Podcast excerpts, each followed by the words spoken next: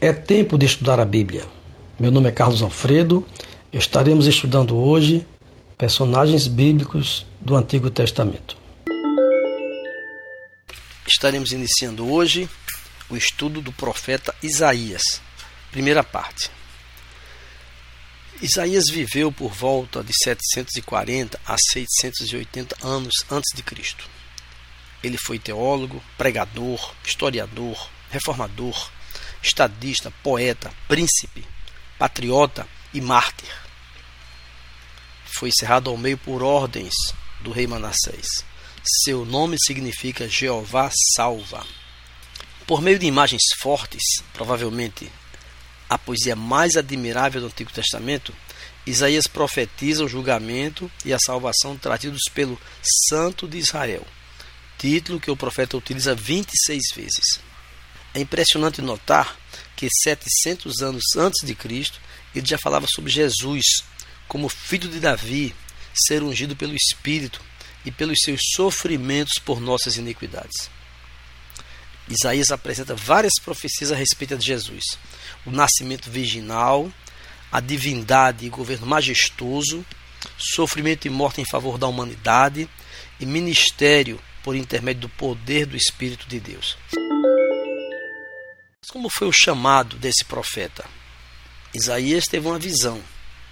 Ele viu o Senhor assentado sobre o seu trono exaltado em glória. O que ele ouve? Ele ouve os poderosos serafins, que são seres angelicais, louvando a Deus por sua santidade. Santo, santo, santo é o Senhor dos exércitos. Toda a terra está cheia da sua glória. Vejam a vergonha de Isaías. Esta maravilhosa vista faz com que Isaías clame, reconhecendo o seu próprio pecado e o pecado do seu povo. Ele diz: Ai de mim, estou perdido, porque eu sou homem de lábios impuros e habito no meio de um povo de lábios impuros. E os meus olhos viram o Rei, o Senhor dos exércitos. E um dos serafins toca a língua de Isaías com uma brasa quente, uma brasa viva do altar celestial, purificando o profeta. Diz assim: A sua iniquidade foi tirada e o seu pecado perdoado.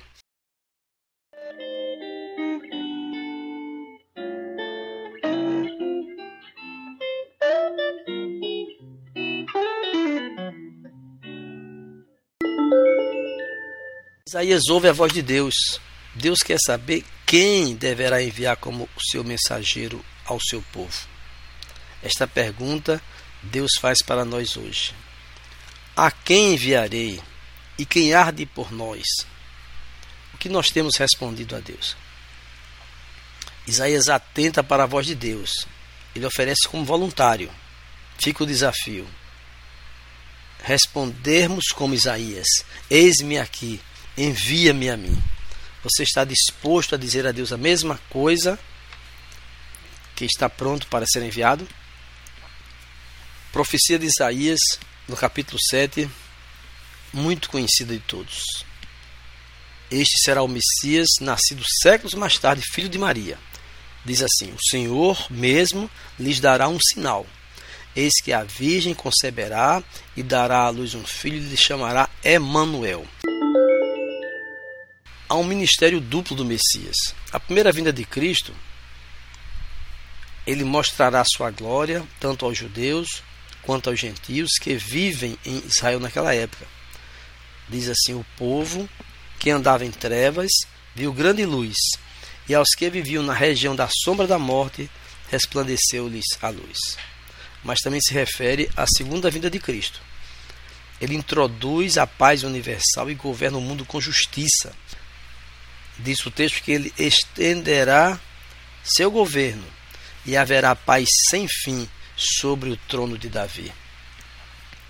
Tem também a natureza dupla do Messias, porque um menino nos nasceu, um filho se nos deu. O Messias nasceu como um bebê humano.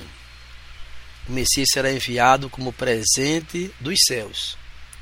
O governo está sob os seus ombros, e o seu nome será Maravilhoso Conselheiro, Deus Forte, Pai da Eternidade, Príncipe da Paz. Isaías também fala na pessoa do Messias, lá no capítulo 11. Qual a linhagem do Messias? O Messias virá da família de Davi.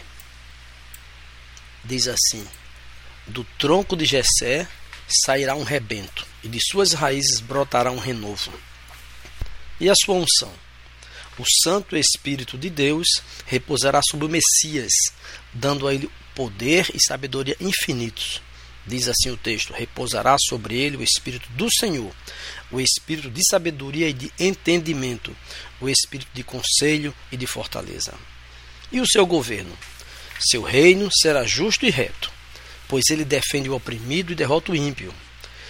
Não julgará segundo a aparência, nem decidirá pelo que ouviu dizer, mas julgará com justiça os pobres.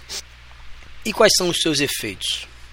o Messias introduzirá paz universal sobre a humanidade e perfeita harmonia entre os animais. Todos verão em paz. O lobo habitará com o cordeiro.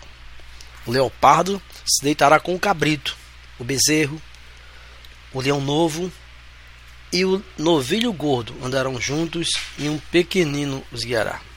Todas as nações chegaram a ele. Naquele dia a raiz de Jessé estará posta por estandarte dos povos.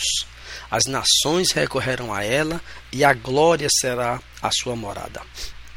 Ele recolherá também os exilados de Israel de todo o mundo e os integrará à sua própria terra natal. Naquele dia, o Senhor tornará a estender a mão para o resto do seu povo, que for deixado na Síria, no Egito e outras terras do mar. A inveja entre Israel e Judá terminará, e eles se juntarão para lutar contra seus inimigos. Grande exemplo para nós. Terminarmos com nossas diferenças e invejas e lutarmos contra o nosso grande inimigo. E finalmente ele construirá uma estrada de paz, desde o Mar Vermelho até o rio Eufrates. Está no capítulo 11. Tal como houve para Israel no dia em que saiu da terra do Egito.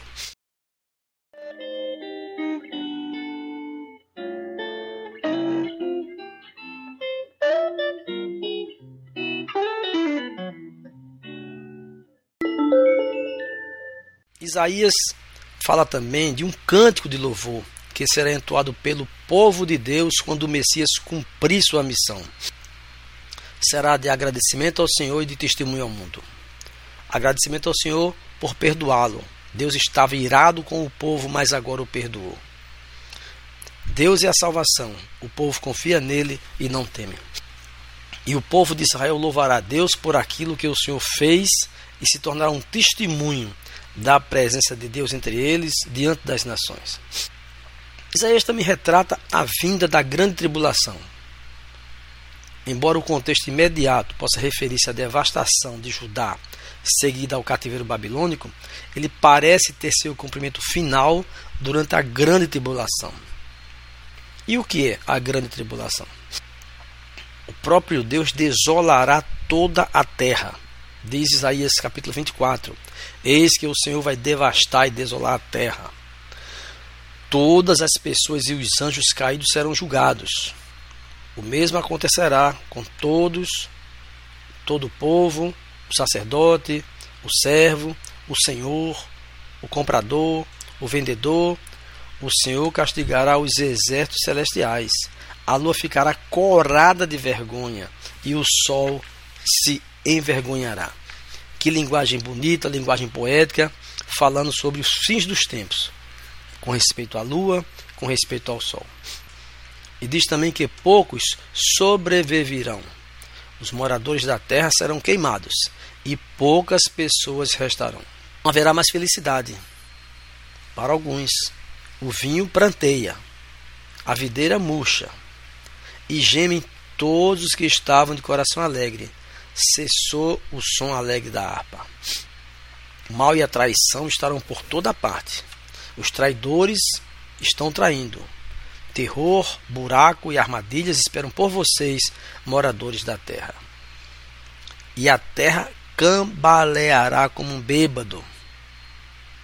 Vejam essa linguagem também muito poética.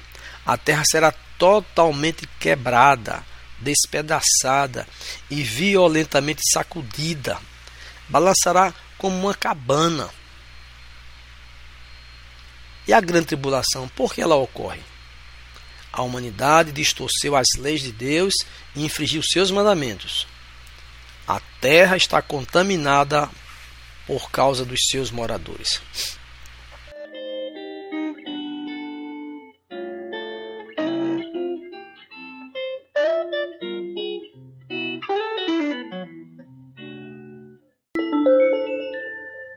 E o glorioso milênio vindouro.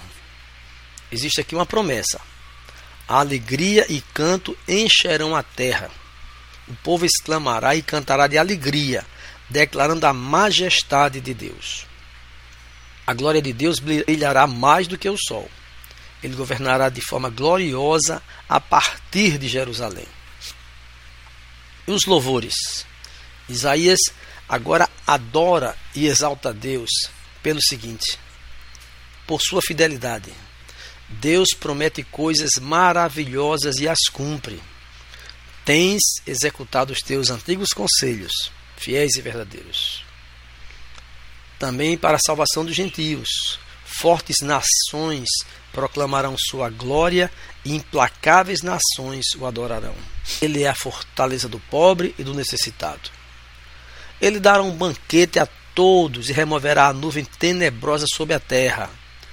Veja que texto maravilhoso. Será um banquete de carnes suculentas, com tutanos e vinhos envelhecidos bem clarificados.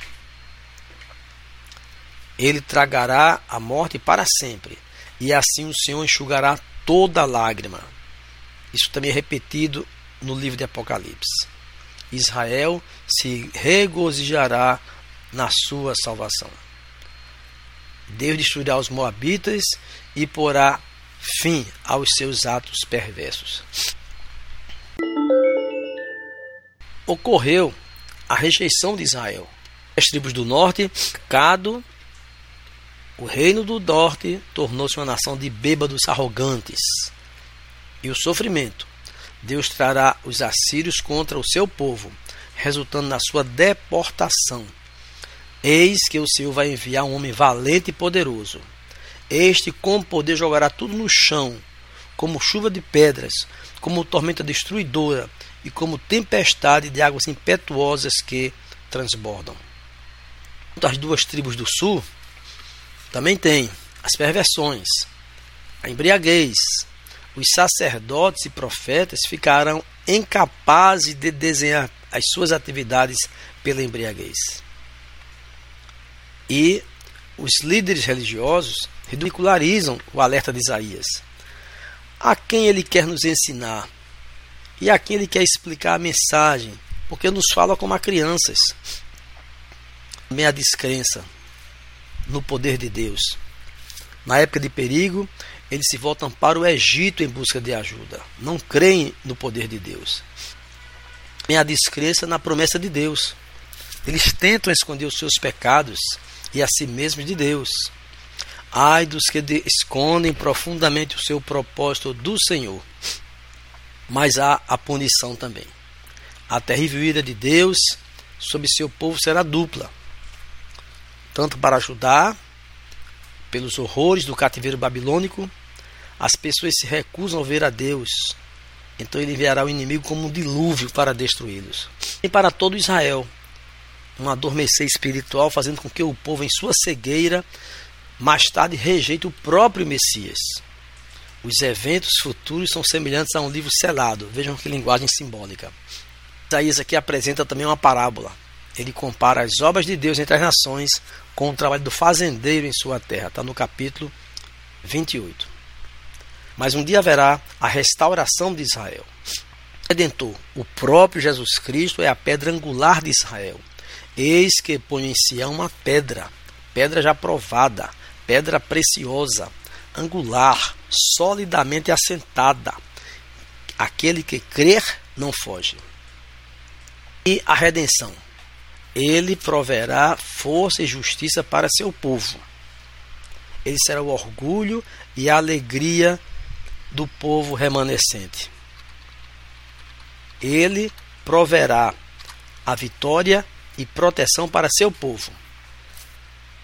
O texto diz que os inimigos de Israel desaparecerão e o povo não ficará mais temeroso. Ele proverá cura e alegria para seu povo.